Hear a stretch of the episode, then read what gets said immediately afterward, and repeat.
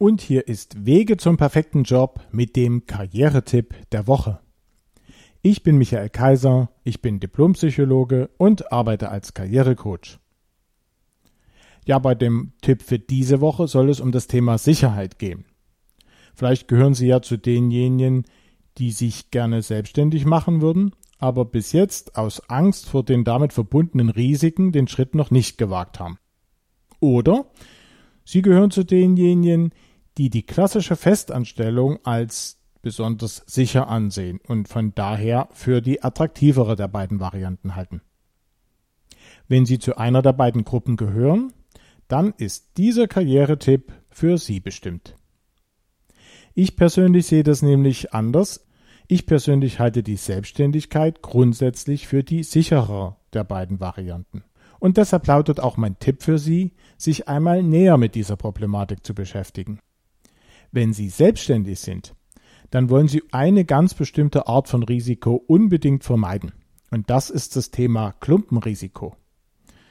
Ein Klumpenrisiko haben Sie in Ihrem Unternehmen zum Beispiel dann, wenn Sie zwar mehrere Kunden haben, aber sagen wir mal 80 Prozent Ihres Umsatzes nur mit einem dieser Kunden generieren.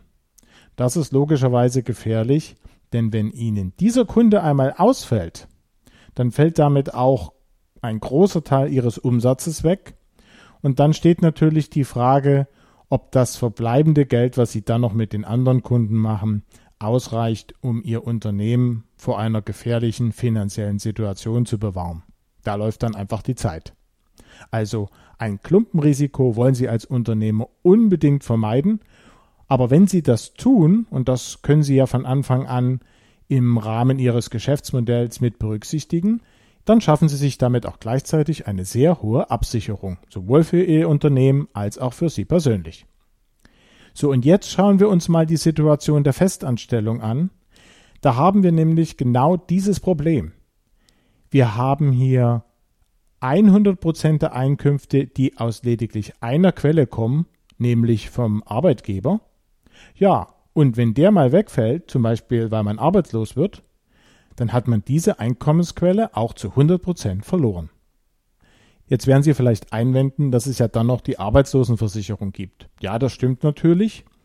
Aber die Arbeitslosenversicherung zahlt erstens auch nicht 100 Prozent des früheren Einkommens und außerdem nur für eine beschränkte Zeit. In anderen Worten besteht also diese Art der Absicherung über die Arbeitslosenversicherung nur in einem bestimmten maximalen Wert x, den Sie relativ einfach ausrechnen können, indem Sie den monatlichen Wert, den Sie als Arbeitsloser bekommen, mit der Anzahl der Monate multiplizieren, für die diese Unterstützung gezahlt wird.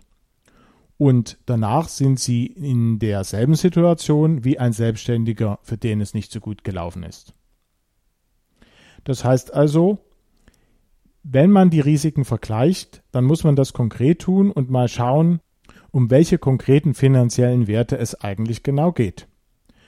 Und sollte einem als Unternehmer diese Art der Absicherung sehr viel bedeuten, dann kann man sich ja diese im Rahmen der Finanzierung des Unternehmens durchaus auch schaffen und damit entsprechend auch Durststrecken, die es ja immer wieder mal geben kann, auch entsprechend absichern. Der Vorteil des Selbstständigen im Vergleich zum Festangestellten ist hier allerdings, dass für den Fall, dass Ihr Unternehmen sehr, sehr gut läuft und Sie diese Absicherung nie benötigen, Ihnen dann dieser zurückgelegte Betrag jederzeit weiterhin zur Verfügung steht.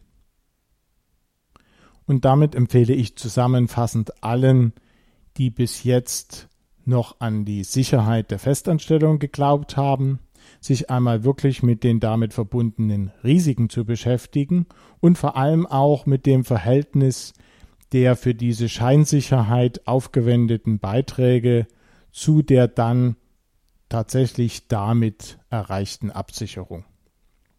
Und allen, die sich gerne selbstständig machen möchten, empfehle ich, Sicherheit nicht nur abstrakt zu betrachten, sondern sich mit ganz konkreten Werten zu beschäftigen, die notwendig sind, um eine bestimmte Sicherheit zu schaffen. Und dann kann es nämlich sehr gut sein, dass Sie feststellen, das ist gar nicht so schwierig und Sie können ein hohes Maß an Sicherheit auch als Selbstständige erreichen. Ja, ich hoffe, dass meine Argumentation Ihnen gezeigt hat, dass man eben das Thema Sicherheit nicht einfach nur abstrakt behandeln darf, sondern sich wirklich mit den Einzelheiten beschäftigen muss, damit man eine faire Bewertung der einen oder anderen Situation vornehmen kann. Das war mein Tipp für diese Woche. Wie immer wünsche ich Ihnen ganz viel Erfolg bei der Umsetzung Ihrer beruflichen Pläne und sage Tschüss, bis zum nächsten Mal.